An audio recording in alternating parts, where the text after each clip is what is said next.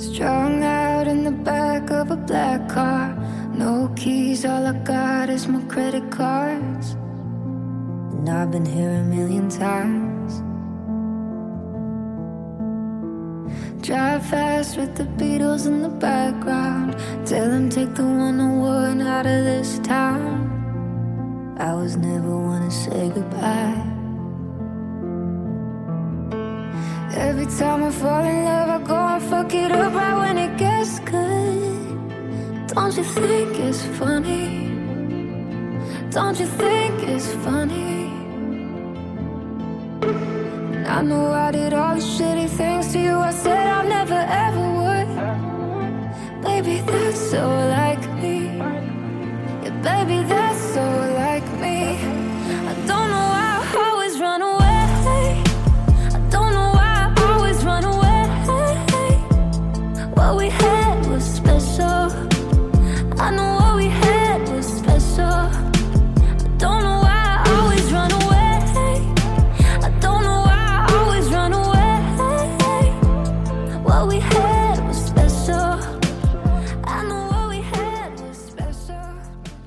大家好，欢迎收听《回声海滩》，我是大明。我是卡斯，我是老张，今天我们三位男士，具体来讲呢，就是一个老司机带着两个小司机，对吧？来跟大家聊一聊这个关于这个汽车保养的一些问题。因为我们在二零一九年的夏天，其实会有一系列关于道路行车、关于自驾、关于车、关于车的保养的这一系列节目，所以呢，这也是作为呃我们的一个。系列里面的一个补充，像个外传。我们所谓的一个三部曲，肯定是我们关于自驾游的三部曲。我们是做旅行做得很好、很成功，做旅行起家这么一档节目。那也会在做我们这个自驾的三部曲之前呢，也跟在此之前，你们应该已经听到了葛大爷跟大家一起聊的一期关于这个行车礼仪，对吧？在道路礼仪的我节目。今天呢，我们就再把卡斯请过来，跟大家谈一些技术层面、操作层面上的这个问题，对吧？汽车的保养。那这一期节目播出的时候，应该已经是在六月份了，所以说夏天也已经慢慢到来了嘛。所以说，卡老板在给你们定这个大纲的时候啊，也是把这个夏季用车的这个小指南放在一个很前面的位置。所以说，我们今天闲话不多说了，好吧？就直接从夏季汽车的这个保养来作为一个小的开头，好吧？所以目前是这样啊，就先介绍一个大的背景，就老张有车，我没车，然后呢，卡斯有很多车，是这样的一个一个一个对，我就说要卡卡老板的背景要介绍一下，不然大家不知道为什么请他来。是这样，就是在这期节目之前，你们应该看到我发了一个推送，就是我们在《时间的加速度三》里面请过，呃，向广大的听众就是半开玩笑似的发出过一个邀约，就是请大家帮我们统计一下前一百期的出勤率。前一百期里面呢，卡斯其实出现过的，出现过三次还是两次？两次两次三次还是两次？两次两次两次啊，也是关于两期关于汽车的节目。那个时候呢，他叫卢卡斯，对吧？现在就是简称，就这些年之后，就是人变厉害呢，会有一个很明显的特征，就是化繁为简这明显是你们对我的小名。啊，是吧？就是一般牛逼的人才这个简称大家就都认识了，JFK。哎，什么就放在中国就是这人叫张一，如果他姓工厂张，单名个一，就一横，你会觉得这个人特别屌，对吧？你如果叫王二，就一下子就没有张一这么屌了。对中国导演，嗯导演导演导演谁啊，张艺谋呀。张一，啊？就是就是这种意思，对吧？所以就是卡斯在之前的这两期节目，其实我们是聊的是什么？是街道赛车还是什么？街道街道不能赛车，首先说一下，街道是不能赛车。严禁赛车，啊，严禁赛车，我们聊的更多的是一些就是性能车啊，乱七八糟这方面的。那今天就是经过了，其实是录这期节目到现在，其实已经将近可能两三年了吧，对吧？这两三年的过程当中，卡斯已经从一个车手变成了一个老板，呃，别瞎说，变成了一个什么？你自己说吧，从一个车手变成了一个，嗯，洗车小工。可以这样说。好吧，就是更多的他会从啊、一些技术的层面来跟我们分享一下。当然他过来了，我们肯定是什么，就是民用车加性能车一起跟大家科普掉了，好吧？因为可能我们还是有一些潜在的这个性能车车主的这个听众。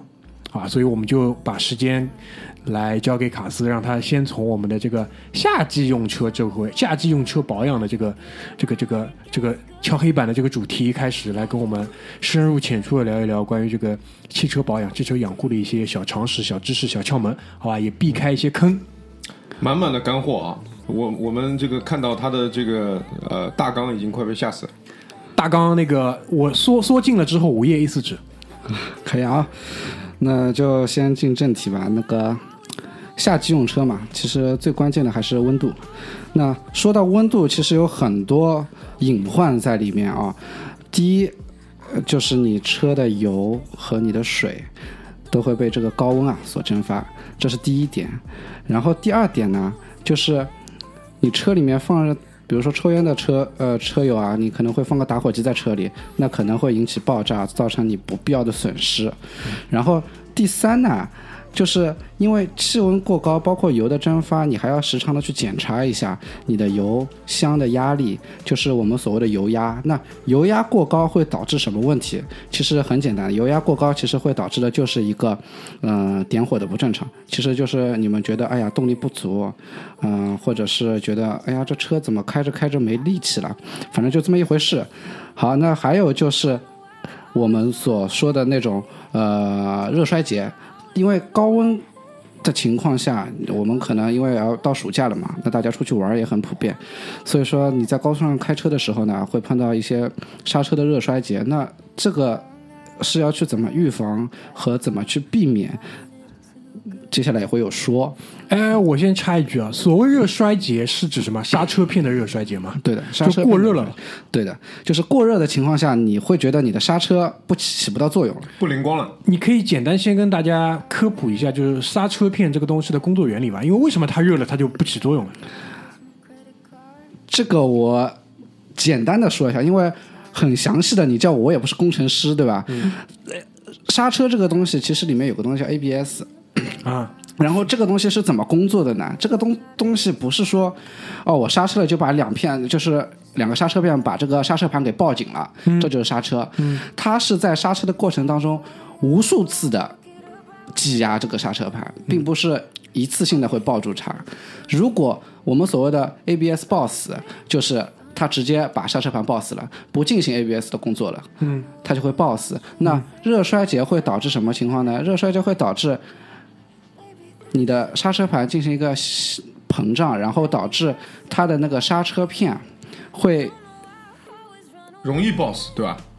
不是不是，不是容易抱死，应该是它的那个让它的刹车片传的，让它的传感可能会出现问题，就不刹车了，或者是硬度不够了，可以这样说。对吧？对，就总之是就是因为过热之后会造成它可能就是该做动作的时候他没做出来，或者是他要做动作的时候就达不到这个效果。，对对对对对，性能不够应该是。对的，对的，对的。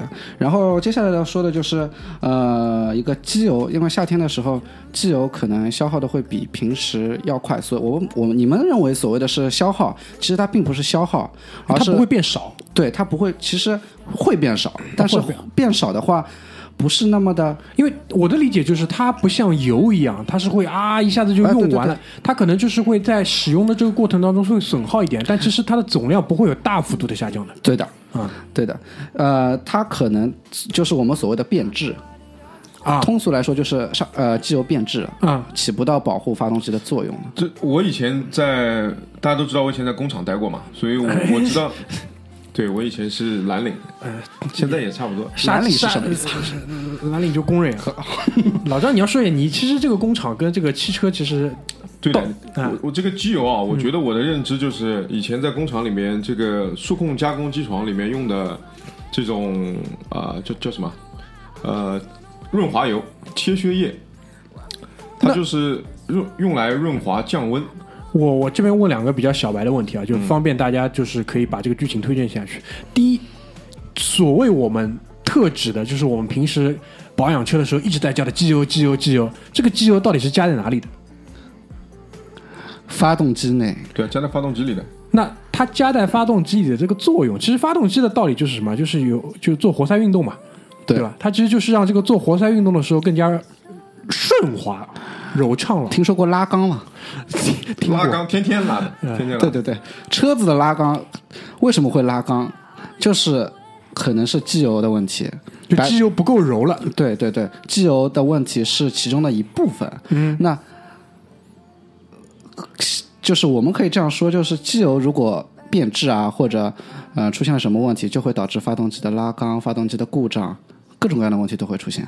嗯就是它，你想呀，它发动机里面就是齿轮，然后就是这个缸体活塞，然后如果机油不好了，或者是就就在这个这个这个呃直接一点，就是如果没有机油的情况下，那金属之间的这个互相之间的摩擦，那肯定是要铁杵磨成针。哎，肯定是要这个拉缸的呀，肯定是要产生这个呃硬件的问题的，对不对？所以我觉得这个跟我以前在工厂里面的时候，这个数控加工机床里面加的这些切削液、润滑油是一个道理，对，其实就是一个道理。对吧？所有的做工的东西都是需要一个润滑油的，哎，你这个“做工”两个词很专业，很专业。那那就是这样子的。这个你讲到这个，我一下想起来，我曾经陪你一起去保养过一次车，我不知道你还记得吧？我记得，对吧？就是开过去之后呢，他们把你整辆车提起来，那次是属于比较大的保养了吧？嗯、那次的话不是属于大保养，还不属于大保养。对的，还不属于大保养。那那次，首先第一点，我记得是我们把车开进去之后，他在那个工位上把你的整台车提起来，然后在在你车车头下面的地方就找到了一个一个一个一个一个螺丝螺丝就把它卸掉之后，然放后机油对吧？就把机油放出来了，对，对？对，这就是小保养，就是这样的。放机油就是这样，把车抬起来，然后把你机油放干，嗯，然后再把新的要洗一洗，对吧？洗什么？啊，应该不用洗，小保养不用洗，然后再把新的机油加进去，这就是换机油。因为它倒进去的这个机油啊，就像那个蓝雪人的蓝雪一样，然后放出来是全黑的。啊，对的，没，其实是什么样子的情况呢？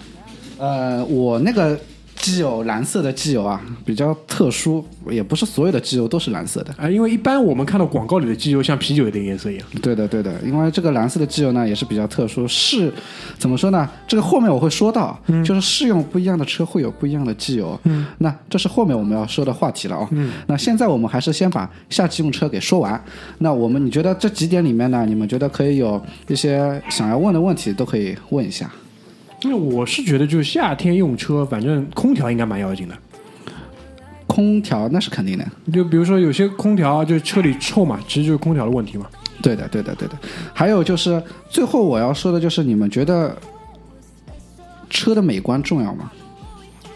就外观吗？当然重要了。对的，所以说夏季还有我刚才来的时候刚洗好车，嗯我今天呃就是看到我车的时候，上面五坨鸟屎，你说美观重要吗？呃，除了鸟屎，你车上还有什么？灰尘，还有什么？嗯粘上去的树叶、垃圾，有没有黑斑？什么叫黑斑？因为你的车应该是它是白色的车白，色的车，对对有没有黑斑？哪种黑斑？我是就很浅的一，就泥溅起来的这个黑斑，还是什么黑斑？就是很浅的，就是你肉眼所能见到的一点一点的黑斑。应该也会有吧？应该也会有。对，这就是太阳直射，而且温度过高造成的，会对你的油漆面造成一定的损伤。所以说，大家在夏天的时候还是尽量把车停在阴凉的地方，就不要阳光曝晒嘛。对，对？最好还有个车罩啊。那车罩最好是家里有钱，能有地库，对不要停在外面，是这个意思啊？对，好了好了，行了行了啊，行了行了，嗯，这个我们的车还是基本上是用来通勤的，好吧？对对对，通勤。我倒有一个点啊，我倒有一个点，我车子现在买了，虽然一年了，但是不太开，其实也现在还不到五千，啊五千应该刚到，嗯很少了啊。嗯然后就就是基本上也是个小白，刚开的时候，刚从四 S 店提车的时候就很嗨嘛，嗯，然后他妈的四 S 店这帮王八蛋也没跟我讲，我我都想回去干他们的，嗯，然后呃，我正好是去年买的，五月份五六月份，然后在最热的时候，我就去了趟苏州，然后苏去苏去苏州的时候呢，就觉得这车好像避震蛮硬的，挺颠的，我也就没多想，然后就开去了，然后就开回来了。那天还巨热，高速公路上也巨热。然后回来以后呢，他们跟我说，呃啊，我去洗了次车，然后他们帮我查了一下胎压，然后我的胎压是满的，四点多。嗯，所以这个这个后来我听他们讲，这个很吓人的，这个基本上就有爆胎的风险。为什么会四点多？就我没降过胎呀，就是新车提好，我就一直就这样开着的，我都不知道这件事情。啊、所以我现在知道正常胎压应该是二点五，对，二点四。哦，那那你超的很厉害了。就它是满胎压，我就那样开出去，应该是它就是开热了以后，而且天热，它这个会热热胀冷缩的气体嘛，嗯，所以比它原厂出来的时候可能还要满，是的，嗯。啊，嗯，所以我觉得这个应该是一个很重要的点，对，夏季行车当中一个比较重要的点。啊，因为很多新司机啊、女司机啊根本不可能知道这件事情，如果 4S 店他妈的不跟你讲的话，的确是这样子的。就是说，胎压的问题呢，在夏天胎压过高是经常发生的，而且很多爆胎。因为今天呃还是前天，我在外环上就看到一辆卡车爆胎了。高速上爆胎真的是很吓人的，就是这个是一一大半的几率要翻的。一一大半，那对，的确是这样子。那我觉得提升自己的驾驶技巧还是很有必要的。对于爆胎的应变措施，那爆胎怎么办啊？怎么怎么怎么救回来？那你你们可以说说你在你们理解当中，你们觉得爆胎应该是怎么救的？爆胎首先就是很多人可能会拼命打反方向嘛，嗯，但其实这个时候应该是不用太急着打反方向，嗯。就想办法点刹嘛，先把车车速控下来，然后尽量就不要去撞其他东西。对。对我的理解啊，龙哥呢？也差不多吧，但是停留在理论，我觉得哎对。这个实际发现发生的时候，这个其实实际发生的时候，大家有一个最好的办法去避免撞到别的车，或者是侧翻、嗯。失控。这个办法呢是什么呢？就是如果你是自动挡的车，嗯，你就不要去点刹，嗯，你把油门放掉，嗯。也不要踩刹车，就什么都不做了。什么都不做。啊，就双手握紧方向盘，对你控制住你的车，也不要去打方向，你看这个车怎么动，在车没动，你先动的情况下，这车肯定失控。嗯，但是在车动的情况下，你对它的动做出一个小小的反应，对，哦，你是可以慢慢救回它。它一旦动了，先修再踩刹车，不要急着去踩刹车，嗯因为人家很多人造成很重大的爆胎、很重大的事故，就是急忙的去踩刹车，嗯这是一个很危险的动作，嗯，所以说。就基本上会甩尾，然后侧翻了，对吧？对对对对对，哦侧翻不一定，甩尾是一定的。所以说，你们在遇到爆胎的情况下呢，还是尽量的冷静，不要去做过多的动作，嗯，包括猛踩刹车，这是最主要的。嗯，那还是静观其变。嗯，虽然说的很轻描淡写，做的时候可能非常的紧张。所以我也就说嘛，这个呃正正常人，像我们一般人，这个是很难做到的，所以大家还是尽量经常去检查胎压。对，这个是手动挡的车，对吧？那啊不，这是自动挡的车，那手动挡的车呢？有什么请不请你降档。啊？对，这个考交规的时候讲过的嘛。对，就是通过请你降档。通过降档，通过发动机来制动。对，请你降档，因为自动挡的车你放掉油门，它就是在减速。嗯，但是自呃手动挡的不一样，你离合器踩掉，你不降档不抬离合，它是不会减速，它是空档状态。但是如果就是你把离合踩下去，其实就切断动力了嘛。对然后这个时候再再降档呀，通过发动机制制动把车控车速控下来。对，这个要求而且就更高了，嗯，手上速度要更快了。对，所以说开手动挡车的人都很厉害。嗯，啊，行了啊啊，行了行了，好吧。所以就是关于那夏季这个用车，其实肯定还是我们的一个切入点嘛。所以接下来应该我们可以推进到，我还是我还比较纠结这个机油的问题。可以因为机油，因为它可能是怎么讲，门道最深的，对吧？水最深的一个点，而且是接触最多的，对吧？因为你什么每年要保养一次的。那个什么雨刮条这种东西，相对来说还是比较死的嘛，对对吧？换一个雨刮条就换个雨刮条，就这个机油这个东西啊，能不能就是比较深入的跟我们讲一讲，对吧？因为很多现在的这种什么机油，它有什么矿物啊、非矿物啊、这啊那啊，包括你都加什么蓝色机油了，感觉就很屌，对吧？这个当中这个道理在哪里？好，还是我先入个门好吧？啊，你说哎，从我这种小白开始，等下你再深入。嗯，就正好我刚又做了次保养，然后呢，我的第一次保养肯定是 4S 店送的，嗯，然后加保养过了之后呢，这次是第二次。我本来就准备的就是就是正常的去 4S 店了，跟他约好时间我就去了。然后呢，正好遇到一个我们以前的同事，还好遇到了他，然后他就呃了解了一下我这个保养的状况。他，我我已跟他约好了在 4S 店，然后他就搂着我说：“走了，走了，走了，不要再说了，走，我们先出去。”我们就开着车出去了。然后呢，我这次呢之后我知道四 S 店之前给我加的机油的都是叫矿物质油，嗯，然后呢，这个这个机油还分为半呃半合成和全合成机油，对吧？这次呢，我加的是去外面加的，去外面啊、我就不做广告了，加的是全合成的机油，然后是壳牌的，然后它那个标号是好像五 W 杠三零，嗯，然后我听他讲呢，这个是现在比较好的了，然后总共花的价钱比我在 4S 店加矿物质油还要好，还要便宜，好吧？我目前的认知就到这里了。所以呢，我我现在我刚才跟大明回来的时候，呃，开了一段，我跟他讲，不知道是心理作用还是真的，真的感觉这个车开起来不太一样了，就是声音啊，还有这个你踩油门的感觉啊，都不太一样。的确是会不太一样，因为为什么呢？好的机油和坏的机油，也不能说坏的，就是怎么说呢？这个反正就是优劣的机油，它加在你的发动机里，让你驾驶起来的那种感觉肯定是不一样的，因为它们起到的作用就不一样。因为怎么说呢？机油我先换个话题说好了，你们知道机油的标号是什么意思啊？哎，这个前面老张不是讲了吗？什么五 W 什么？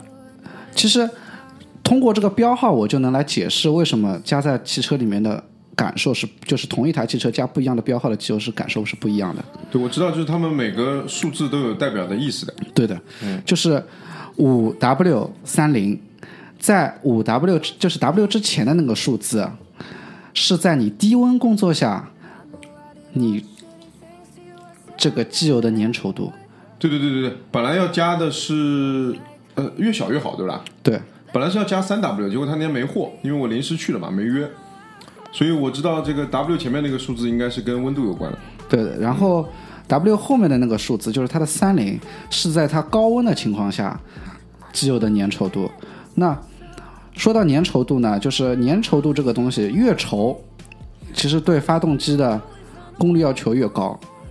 也就是说，同样的一台发动机加不一样的粘稠度的机油，它产生的马力是不一样的。那肯定的呀！你想，如果这台发动机的就是功率小，那它打那种不粘稠的相对好打。那你你要你要把粘稠的东西打开，就是冲在那个活塞运动里面，那肯定是要力道越大越好了。对是这个道理吧？是的，哎，就让我想起这种少某些少数民族，什么朝鲜人搞那个年糕，你看到过那个石冲，看到过吧？手还要进去挪一下，不就这个东西吗？对的，对的，对的，就是这样子的。所以说，嗯、在选择机油标号的情况啊，第一点，你们觉得你们应该参考什么东西去选择？啊，发动机排量啊不不不，不是的，那是什么？看一下你的用车手呃手册，就是你的汽车说明书，它上面有说到你的车适用于、建议对吧？对就像建议你用多少标号的汽油一样，吧？，对因为这个东西其实，嗯、做这个大纲的时候，我也大致的去了解了一下啊，包括我在 4S 店的朋友，就是他所谓的建议标号，就是最适用于你车的那个标号，但不是你一定要去用的标号。就我可以用更好的呀。对，对吧可以用更好的。所以说，呃，第一参考就是你的呃车辆说明书。那第二参考其实也没什么，对我被我说起来，第二参考就是经验吧。可能就是你时间开的久了，嗯、用过不一样的机油啦，你得到的感受是不一样的，所以说你可能会偏好哪一种。也就是说，为什么市面上会有不一样的型号，大家都会去选择的道理。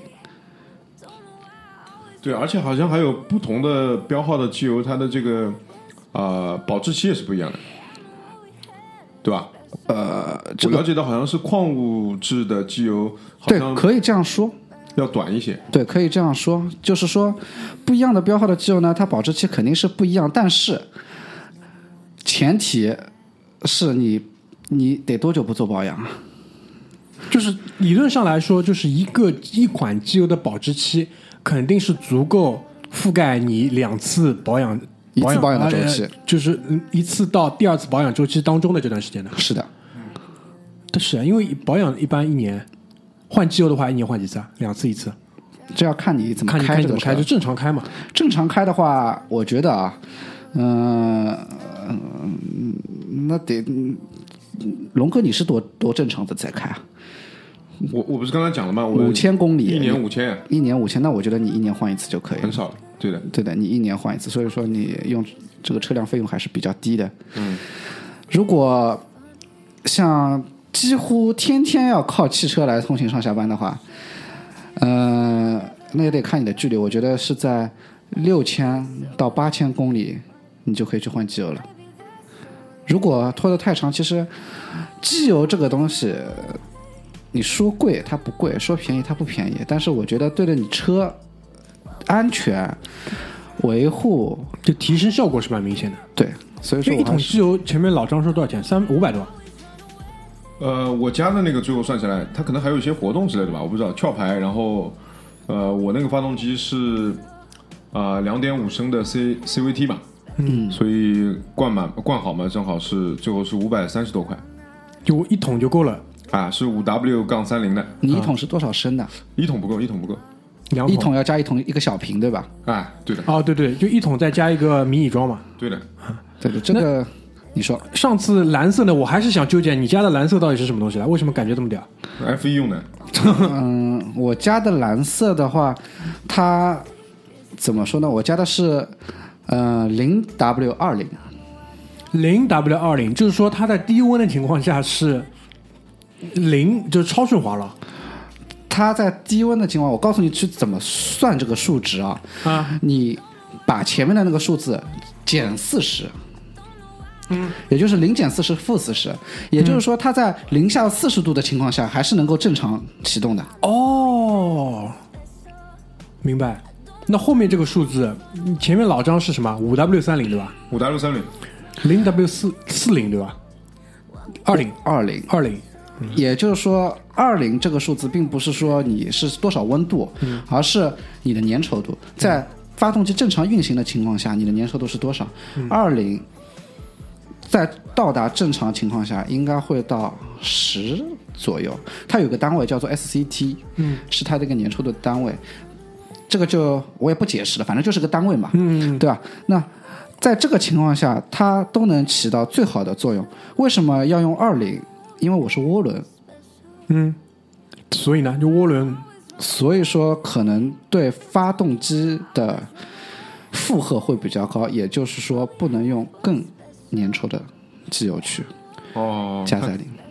它它它的那个就是这个活塞运动的这个频率可能会很高，所以导致它不能太粘稠，不然可能损耗这个就损耗对对钢体啊，哎。对那个活塞是不是有有损伤？就是会有一点的损伤，因为我的理解啊，这个机油的粘稠度越粘稠，它肯定是对于你整个缸体里的所有的这些齿轮之类的包裹度越好。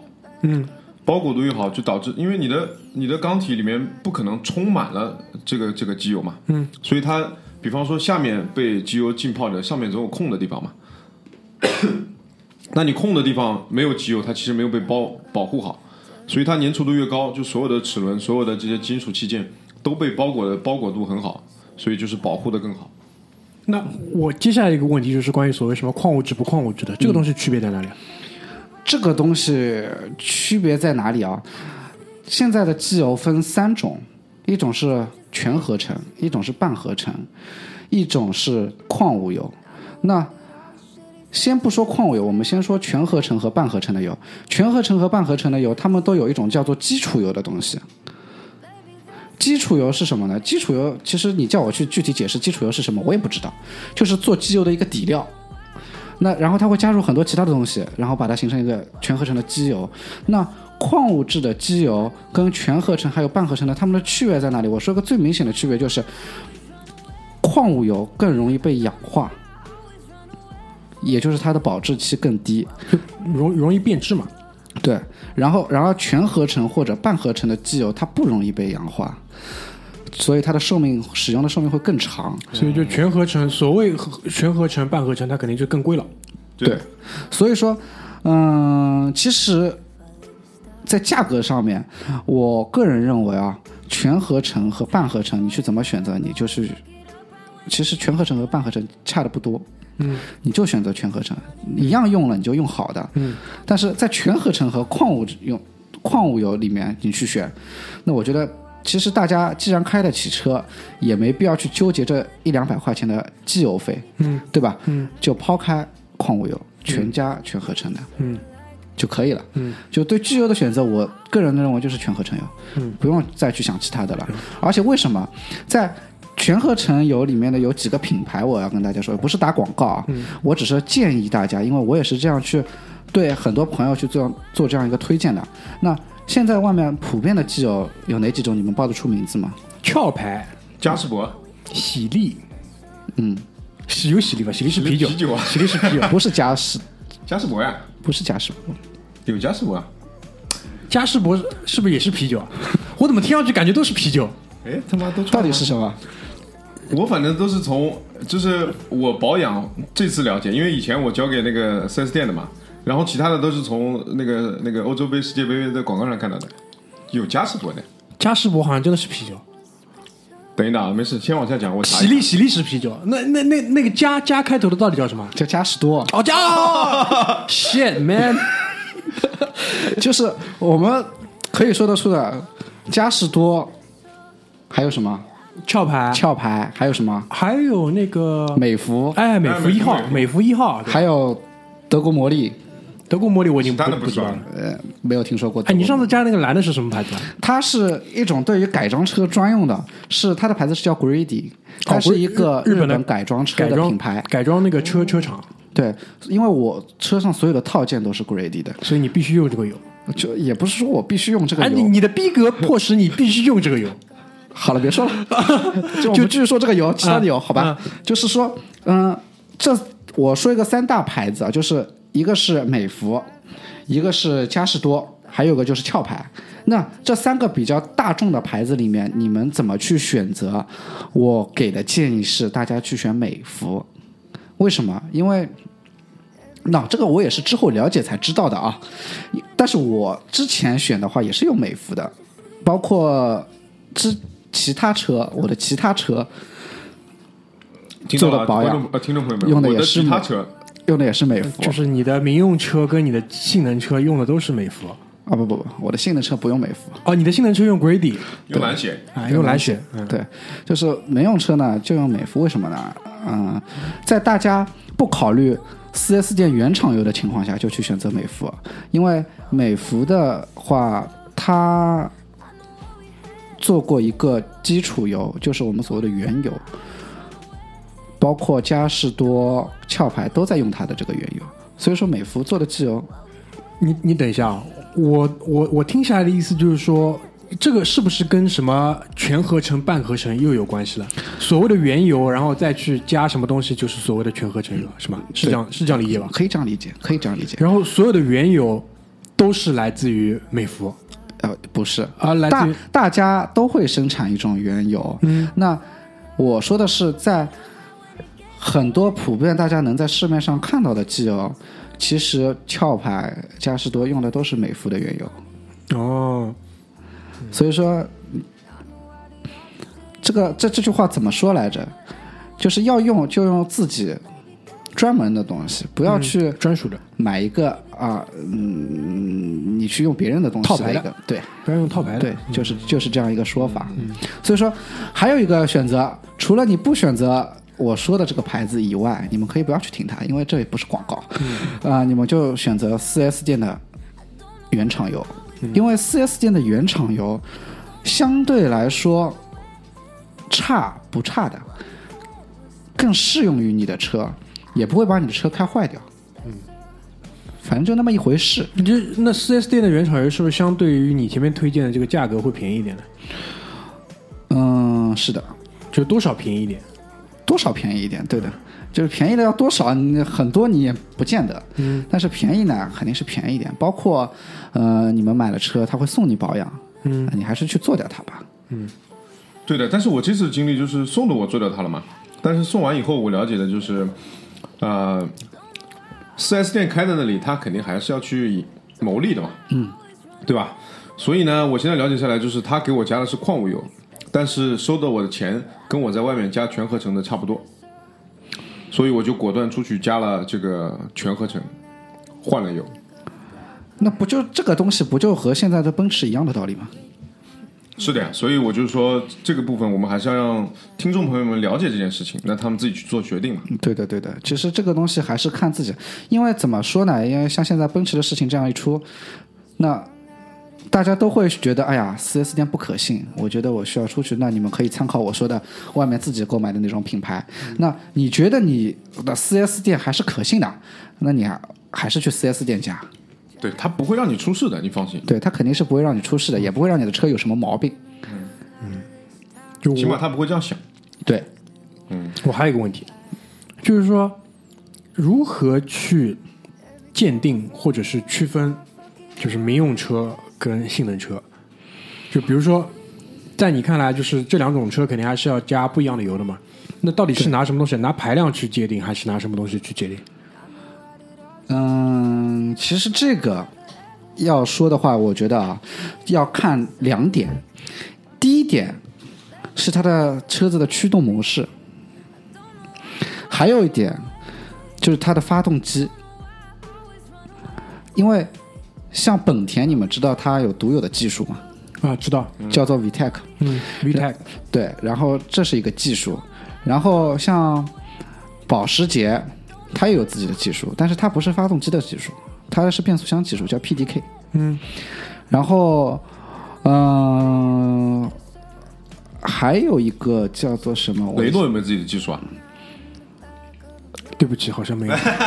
你有没有看过 F 一啊？就是今年二零一九年的 F 一啊，那没有。我看 F 一的年龄已经很很久以前了。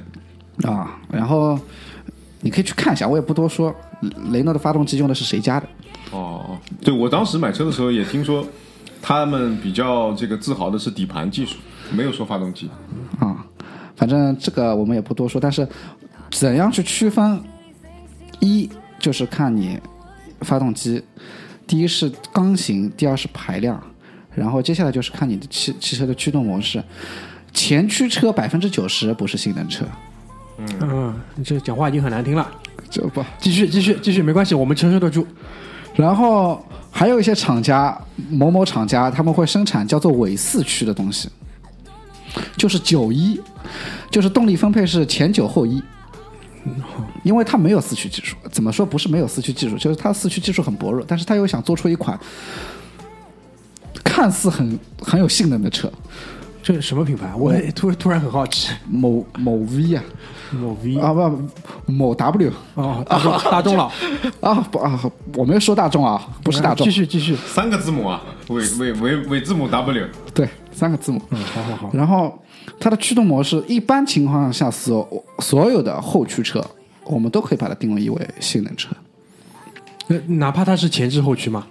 哪怕它是前置后驱。哦，那如果是中置后驱或者是后置那肯定是屌车了，那是超跑。那是超跑。对不起，打扰了。我之前我觉得你们大家可以往前翻翻翻翻翻到很前面，我说性能车的那一期，我有说过性能车是怎么定义的。啊，那我现在问的就是，就是你定义完之后，就是这个这个这个机油啊，嗯，怎么去怎么去定义？就是从机油的角度，就是我觉得你听完上一期，你觉得什么？你的是性能性能车，你就去选择性能车该用的机油。那这两者机油之间的这个区别，就大体上来讲区别，因为我听下来就是肯定是就低温包括高温情况下，它都更那个那个那个那个什么度啊，粘稠度粘稠度都说说实在的啊，其实你们如果真的要去纠结于哪一个型号的机油的话，我觉得是其实是没有很大的必要。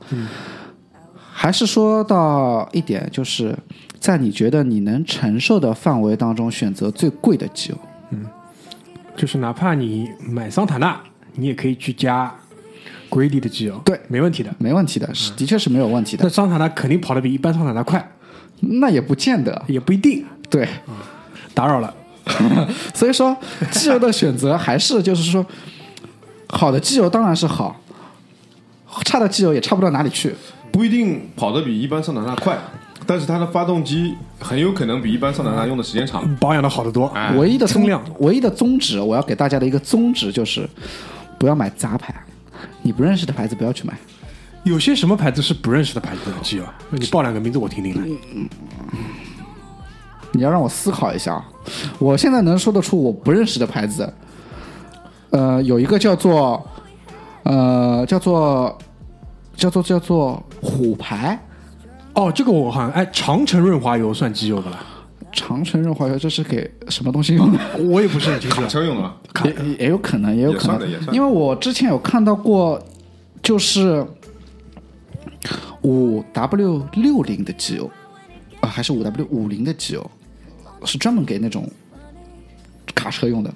反正他们柴油机用的哦，我想起来那个那个机油名字叫什么？那个机油的名字它很简单，就叫三个字：粘稠王。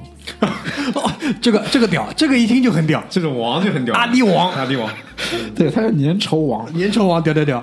好像就是，反正一个很夸张的这种，我也我也不知道，他可能你哎怎么说呢，也不是给正常的汽车在用的吧。好，那你觉得这个机油的事情是不是差不多了聊的？我觉得嗯差不多了。然后还有一点啊，就是我们观众当中可能会有北方、南方的观众，那肯定，对于机油的选择是不一样的吧？那肯定。啊，其实你们的认知也错了，呃，不要觉得有什么不一样，就其实都一样其实都一样，我们都一样。啊，我们都一样。好，可以。对，那哎，说完机油，我有另外一个就是往车子里加的东西，还蛮想说的，嗯就是这个所谓这个燃油添加剂，这个东西你用不用？首先，我不要那这到底是什么东西？毒品啊？哦。哎，我看起来也像，我看起来也像。这东西真的是毒品。其实这个东西就加在车里，让车用了这个东西，然后你的心灵就会就像吸毒一样，你的心里也会产生这种作用。其实，其实我来简单的说一下，添加剂这个东西，它分三种，一种是提高辛烷值的，一种是作为清洁用的，然后还有种就养护用的。养护用的，对，可以这样说。清啊、我们先说第一种，提高辛烷值的。提高辛烷值是什么意思呢？辛烷值这个东西就是就是你的魔法值，对，就是你的魔法值。我们说简单一点啊，就是什么呢？你这个汽油燃烧的充分不充分，力道大不大，这是最通俗的一种说法。然后这种说法呢，就可以在我们看到的汽油标号上体现出来。一种是九十五，一种是九十二，现在没有九十七了，对吧？我们把九十七全取消掉了。嗯，那但92九九十八呀，上去九十八了，对不啦？九十二、九十五、九十八，啊，九十八，嗯，对。然后九十八现在看不到了，好像。九十八无无无铅对不啦？无铅油呀，对，现在现在那个加油站里面基本上就九十二、九十五呀。有的九十八有的，嗯，有一些就是肯定不是每一个加油站都有，但肯定是有加油站是有九十八的。九十八现在我觉得还是比较普遍的，现在所有的加油站应该都有九十八。但有一些可能说今天没货今天没货，啊，没油了，嗯，我反正是没有碰到过，也是有可能的啊。那我们接下来说的就是它这个辛烷值有没有必要去加这个提高辛烷值的添加剂啊？一瓶添加剂的价格，你们有没有加过？没有，我们是没加过，一瓶添加剂的价格，我我上次在加油站看到好像是二十五块、三十块。反正不贵的，一个小蓝瓶。啊，对，然后你去加油的时候呢，一般这个师傅会问你一下，哎，这个添加剂要不要来一个？对是作为 add on 的商品了？连带商品。那你也可以看到价格比较高的添加剂，有五十块的，有六十块的。那在价格这样差异的情况下，起到同样作用的添加剂，你们觉得这个东西对车起到的作用会有不一样吗？反正如果这个东西只要二三十块，肯定是没用的，我认为。嗯就是说我再我现在再说一句，就是五六十块这个东西也是没有用的，嗯，你是在浪费钱，嗯，为什么呢？因为现在的汽油九十五和九十八，你觉得能差多少钱？你你们去加油的时候有没有每仔细的升观察过？每升差多少了？不多的呀，一两块钱。一两块钱，对吧？啊，你们的一辆车能加多少油？老张，你这个油箱多大？我我是加多少啊？我想想啊，哎呀，升我还忘记了，我只别说了，四十升了不起了。差不多，对吧？拿钱来了，我只能是嗯对啊，四十升了不起了。那好，我们一四十升的差价，我们自己算一下。八十块钱喷到顶，对，一瓶添加剂的价格差不多。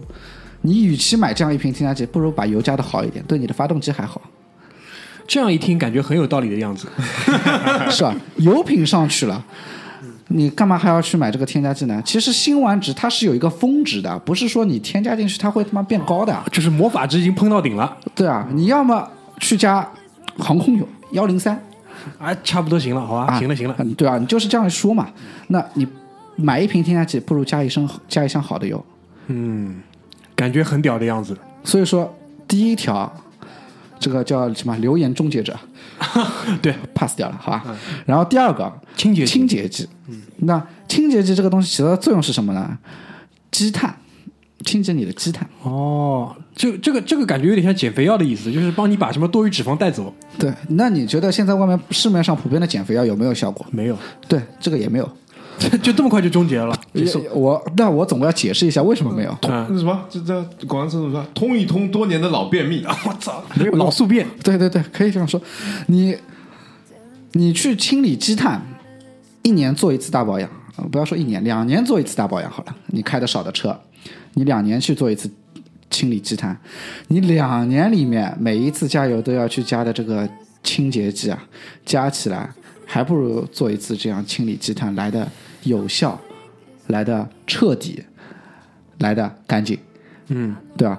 因为这个添加剂成分，其实说实话，他会告诉你里面是什么成分，其实他说什么就不一定是什么的。嗯，你不能确定它里面到底是一些对你车有害无害的东西，所以说不要加就不要加，能不加就不要加，对吧？第三个就是一个叫做养护型的。养护型，这个养护型的呢，说说到底，其实跟这种呃清理积碳的东西其实作用差不多，而且现在的汽油啊，我们可以看到标号比较高的汽油，比较质量比较好的汽油，它其实汽油里面自带这种清洁功能的。嗯嗯，我不知道你们了解过没有？没有了解过。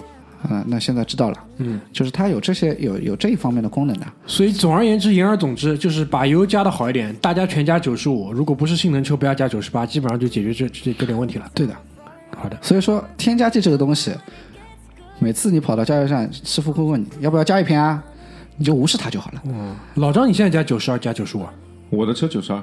请你加九十五。请你加九十五，好吧？但是我这也是我今天想问的一个问题啊，嗯，就是呃，我之前也有了解过这个东西，但是了解到的内容就是不同的发动机的性能对于你这个油其实也是一个合适和不合适之处，而不是越越高越好。你怎么看，卡总？我觉得他们的差价其实差不多。因为首先我的车的我的车是那个我刚刚说了嘛，两呃两点两点五升的 CVT，嗯，然后这个车子说明书里写的就是九十九十二，吃粗粮的。然后我了解下来也是它的这个发动机的构造，包含它的这个性能，呃，加九十五的反而不不不容易充分的去燃烧，反而是九十二更合适。可以让它达到最最好的这个效能，这是我了解下来的，所以我一直在加九十二，所以这也是我今天带来的问题，请解答。好，第一个九十二和九十五，它能不能充分的燃烧，跟你的车的排量没有关系，嗯，这是第一点。好，然后第二点，嗯、什么汽油是适合自己车的？没有什么汽油是一定适合你自己车的，所有的汽油，所有的车都能加，它都能跑。然而，我们自己所认为的九十二便宜点，因为外面很多人都说，就是我接触下来开车的人普遍的认知就是，啊，九十二不经烧，烧得很快，九十五烧得慢一点，九十八烧得再慢一点。呃没有吧？不是这样呃吗？其实不是这样子的。嗯，九十二、九十五、九十八，它们燃烧之后产生的那些有害物质、那些尾气、那些成分是不一样的。所以说，在你选择汽油的情况下，怎么说呢？就跟养只狗是一样的道理。诶，你想不想对它好一点？请你给它吃的好一点。啊，不管它是什么狗对吧？对是哈士奇还是金巴？对，请你给它吃的好一点，因为既然你去开了这个车，你就不要老给它加最差的东西不要。老给它吃粗粮。对对对对对，而且说到这一点啊，我要说的就是九十二、九十五、九十八，在我的认知当中，就可能是大家觉得有没有必要去加的好一点，或者是加的差一点的这个一个问题，因为出租车司机他天天跑，他觉得加的便宜点，因为油燃烧的时间其实是一样的，那对出租车司机来说，它的成本越低越好。那是对吧？就会有九十二，他就会去加九十二，有这个需求在。那你把九十二去掉，都是九十五了，那司机怎么办？你把九十五也去掉，都是九十八，那司机怎么办？对吧？车费就涨了嘛，对吧？对啊司机还是一样。那，你既然市场有这样的需求，那嗯，我们也提供这样的东西，国家也提供这样的东西，那对大家来说都是一种平衡。嗯，所以说你买得起好的车，你就去加好的油；你买不起好的车，你或者去加差了一点的油。其实说难听点，就是这么一回事。然后国内因为柴油这个还不是特别的油品比较弱嘛，就同等的这个这个对数量下去，其实肯定是柴油的这个燃烧比更高了，对对对，能提供的能量更大了。零号油这个东西，其实在国内啊我了解，我也是了解下来，零号油，中国的零号油跟国外的零号油，怎么说呢？好像差的还蛮多的。对的呀，因为我去欧洲没有加汽油的，人家都是柴油车，就哪怕小小车也是，就不是说特别大的车，轿车也是全部加柴油，柴油。而且而且据说也不是据说，就是事实，烧柴油，柴油的发动机力气更大，是力气更大。对，就是这么一回事。嗯，所以说所以在中国不是卡车都是对，柴油卡车可全是柴油。因为你汽油搞不动呀。对汽油搞不动，所以说你得用柴油。那汽油的问题，你觉得我解释的还可以啊？还有一个问题，那如果现在要换的话要怎么办？换的话，要洗油箱对吧？根本不需要洗油箱，你就直接你现在加的是九十二对吧？你就接下来就加九十五就行了。哦，就下一趴直接往里怼就可以了。对，接接下来往里怼。然后关于油的这个问题啊，我还有一点要跟大家说，就是大家每次加油不要把这个油表开到底了，你们再去加，其实对油汽油泵是有很大的伤害的。而且会有一个有害气体在里面，对吧？特别是柴油车，我听说。对的，所以说为了你们车子的健康跟安全，不要把油开空了再去加。还有就是加的好一点。嗯那关于我觉得油啊、添加这方面其实就差不多。那另外一个，我觉得保养就是说，前面雨刮这种我们就不谈了，轮胎应该还是门道蛮深的。呃，的确是这样子的。我我一直听人家说什么，特别是他前驱的车嘛，嗯，他把后轮两个后轮翻到前轮再开一阵，对，换一换。对，的确是可以这样子，但是轮胎这个东西涉及到很重要的一个问题，就是安全问题。那你觉得安全是能开玩笑的吗？并不能开玩笑。所以说，可以在有条件的情况下，你能换还是尽量去把它换了。现在四条轮胎加起来，嗯，因为你就除了你跟我们讲那种什么热熔胎、半热熔胎这种，先不去讲，这种的话两三千一条，对吧？嗯，也有不用那么贵的。那一般嘛，就一般就是偏好一点的，就便宜点轮胎现在多少钱一条？就因为上次我听到你跟那个杨老板两个人在那边聊轮胎嘛，说什么米其林嘛是胎噪比较小，对然后不怎么耐磨，耐磨的东西嘛胎噪肯定大一点，这个东西我觉得还是平衡的嘛。对的，我觉得这个还是比较平衡的。为什么呢？因为我个人认为啊，轮胎这个东西，你如果说一味的去追求它的耐用性，其实并不是最关键的。可能对于我们上下班通勤的人来说，耐用性是比较重要的。但是，嗯、我个人还是觉得，因为现在上海的路况，包括外地的路况都不是特别的理想，所以说大家去选择轮胎的时候，还是选的稍微的好一点。那我这里要说到的几条轮胎呢，价格应该也不是特别的离谱，反正五六百、六七百、七八百，反正一千以下就能拿下，而且是属于比较好，而且对于安全啊、性能各方面都是相对来说比较卓越的。那第一个就是大家在上下班通勤的人呢，我比较推荐的就是一个呃普利司通的 P 零，哦，不是马牌，对，它叫 P Zero 什么牌子啊？普利司通。啊，普利司通 P 零利司通。嗯，呃呃，然后还有一个，大家就是平时啊喜欢在马路上稍微开的快一点呐、或者是就是这怎么说呢？就是啊，不要说了，就是快车，我知道了啊，懂了。好，大家就可以去选择一些性价比较比较高的那种，呃，半热熔胎。嗯，那而且价格也不是特别的高，反正一千以下肯定是能拿下的，七八百。嗯，啊，第一个就是呃，优科豪马啊，我知道，AD 零八，就是那个嘛，横滨轮胎嘛，对，对吧？有一款叫做 AD 零八的半热熔轮胎，嗯，大家可以选择。还有一个就是爱施乐的那个一二三 S，爱施乐啊，我这个已经没听，是爱乐施还是爱施乐？应该叫爱施乐。反正这个牌子我已经没听说过了。一二三，它叫一二三 S，、然后一二三 S 在我们圈子当中，一二三 S 这个东西流传着一个别的名字，嗯，叫做抓紧地球表面。啊，懂了懂了，反正就是抓地力极强。对，他们是半热。就是对于嗯、呃你们如果是没有开快车的这种习惯的啊，就是正常上下班开，我觉得 P 零已经是足够了。你们某宝啊、某东啊都可以去看一下，呃，P Zero 输进去它就会出来的。嗯，然后包括一二三 S，包括 AD 零八，你们都可以去看一下它的价格，其实都是在正常开得起车的人能接受的范围里面的。嗯，不贵不贵，对吧比这个贵的消费太多了。因为为什么呢？这几款轮胎，第一性能好，第二，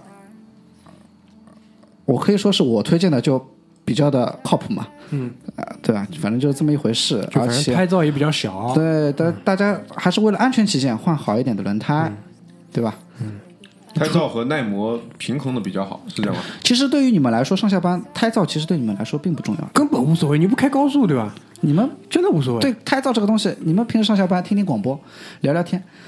就过去了，你还会一路上去听你的胎噪吗？你不会去关注这个东西的，对吧？只要轮胎没有问题，轮胎不出现裂痕，轮胎不漏气，我觉得、嗯胎噪不胎噪的无所谓。嗯那除了这个胎轮胎之外，还有的话，其实就是我平时一直听你们在聊的三滤四滤，这是什么东西？说的比较多的是三滤，但是大家认知的三滤其实不是这样子的。大家认知的三滤是哪三滤？大家认知的三滤就是机滤、嗯，空空滤、空调滤、进气滤，进气滤。对吧？嗯这三滤，嗯其实它是四滤，其实空调滤不算在真正的三滤里面的。因为一个是传动系统的，一个是空调，这个对，嗯还有一个滤叫做汽油滤，嗯它是一个过滤汽油的东西，但是我不知道现在，因为嗯很多车现在都没有汽油滤这个东西的，所以我在大纲里面的四滤也是放在后面再说的，主要是这个三滤，嗯，所以我也是主要讲的认知当中的三滤，因为汽油滤现在用的比较少，嗯，就我具体是没，反正我开过的车里面没有用汽油滤的东西车的，我也听说过有这样一个东西，反正之前的车可能会有吧，嗯，反正就这样一一回事。然后这三滤呢，第一个机滤，机滤的作用其实大家不说也知道，就是机油滤芯嘛，过滤机油用的。然后第二个就是你的空进气滤芯，是保证你的发动机吸入空气的时候没有带杂物。粉尘，哎，就是你的鼻毛，对对对，就是如果它被鼻堵塞，毛太屌了，这个很准确。被堵塞就会窒息。因为这无论是那个自然吸气发动机，还是那个涡轮增压发动机，都有这个东西的，对吧？总归而且是总归是要进进气的，对的，而且这个东西对涡轮增压发动机来说更重要，对啊，因为一旦涡轮进气不足的时候，它的功怎么说呢？它就是它在保持它的功率，但是它得不到它想要的燃料，嗯，就它就会出现问题。难受。难受，这嗯各种难受。还有一个我们要说的就是空调滤芯，空调滤芯其实怎么说呢？大家其实都知道，汽车里面有异味，就是空调滤芯。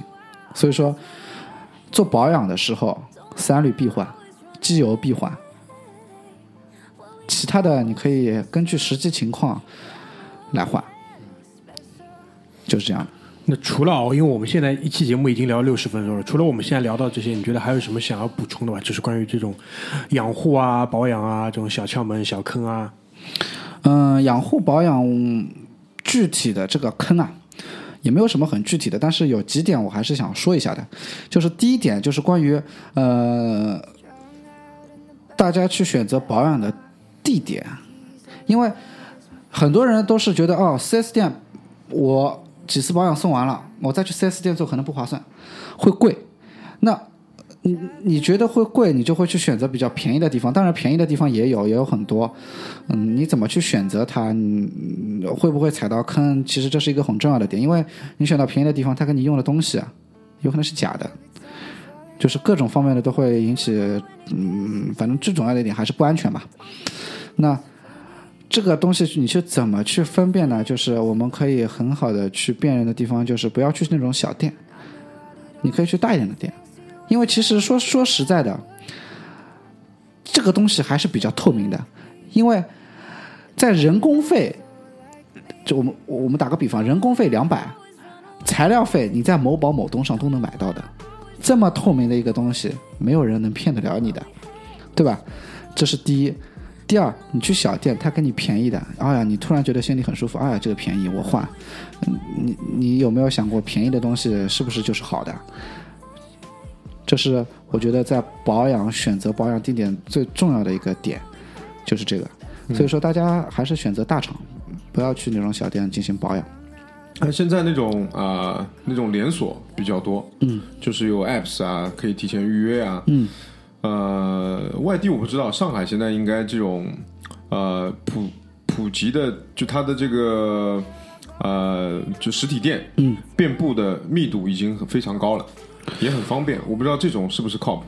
嗯，我说几个啊，也不是做广告，途虎啊，什么车享家啊，嗯，就这几个比较靠前的牌子，应该在这个上海市区，应该包括郊区，应该密度都很大。因为我对于这种牌子，我其实不太不太了解对吧不？太了解的，因为我己的车厂，嗯，好了，知道了。啊，然后呢，反正大家选择的依靠的点是什么呢？第一，这家厂你认识，你熟悉，嗯，你可以去。第二，这个厂你认识，你熟悉，你可以去。第三，还是你认识，你熟悉，你可以去。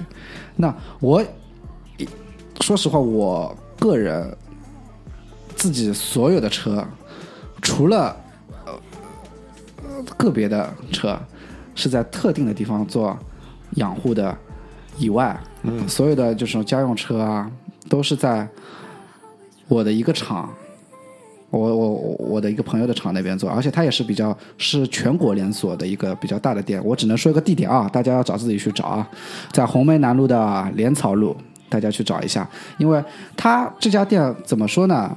一比较靠谱，二为什么靠谱？它更多的是帮一些国家公务车做维修，那他也不会去来跟你搞这些东西，对吧？人家也做的很大了，做了、好多年了，也不会弄这种东西。然后有全国各地啊都有一个连锁，所以说还是相对来说比较靠谱的。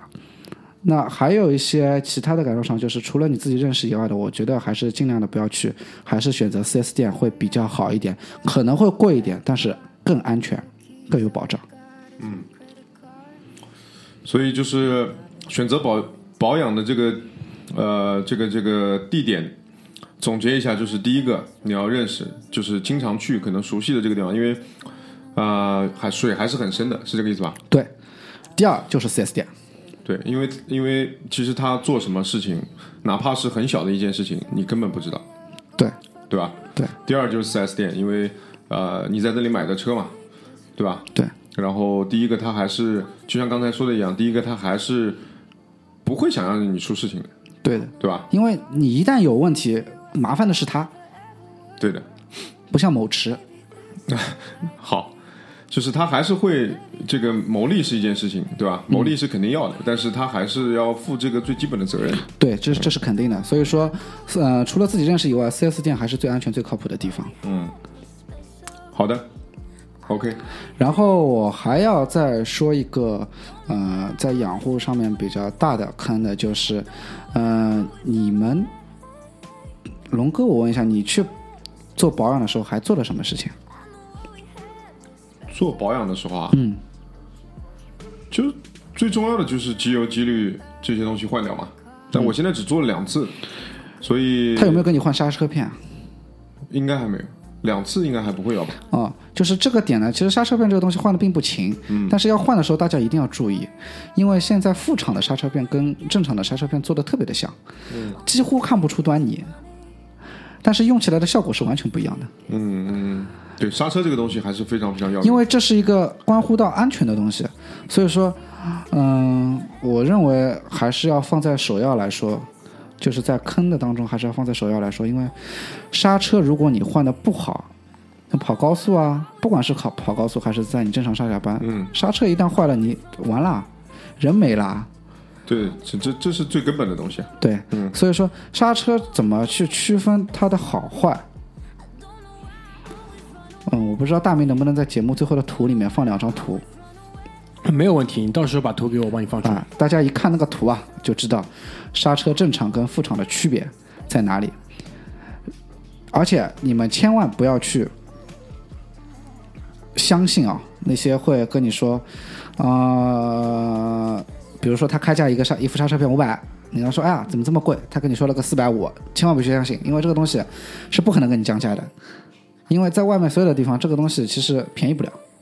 嗯他能给你降价就不一定是真的，就可能给你副厂的。嗯，所以说，嗯、你们可以在换的时候去问一句：“哎呀，怎么这么贵？”如果他主动的给你降价了，你就要谨慎一点了。应该主要还是材质上的不同。对，材质上的不同，磨损程度会不一样，就是一个更耐磨，一个不耐磨，然后一个效果好，一个效果不好，就是这么一回事。嗯，效果不好，而且又不耐磨，嗯，时间久了，呃，第一会损伤你的刹车盘，第二你的安全也会有问题。对，所以这一点，嗯，听众朋友们还是要非常非常前前面的你们如果睡着了可以都过去，但这一点要再次强调一下，这个还是内脚刹车就是几米的事情，可能就要出大事哦，所以还是要听卡斯的，这个一定刹车这个部分不是开玩笑的，不能模棱两可，一定要选就是最正牌的，也就是不要有这个在这个上面去省钱。对对对，最就是其实这么多这么多东西总结到最后啊，我们要说的其实还是就是第一安全，第二适合自己的，你能自己能承受的，第三就是不要去盲目的追求一些，哎呀要怎么好怎么好怎么好，但是却不适用于你自己的东西，都会产生安全的问题。嗯，好的，其他还有什么想要补充的吧？我觉得，嗯，也没有什么更多的需要补充了。行啊，反正如果大家有什么想要再问一问的，对吧？不管是民用车还是性能车，欢迎关注微信公众号“回声海滩”，好吧？跟我们留言，我们到时候看一下，可以帮大家再来问一问卡斯，好吧？如果说没有其他问题的话，也祝愿大家听节目的时候路上还是要当心，好吧？那我们今天这期就先到这边，谢谢大家，拜拜。拜拜。拜拜。too good at breaking hearts. I wonder if I'll ever stop. Every time I fall in love, I go and fuck it up right when it gets good. Don't you think it's funny? Don't you think it's funny? Know I did all the shitty things to you. I said I never ever would. But baby, that's so like me. Yeah, baby, that's so like me. I don't know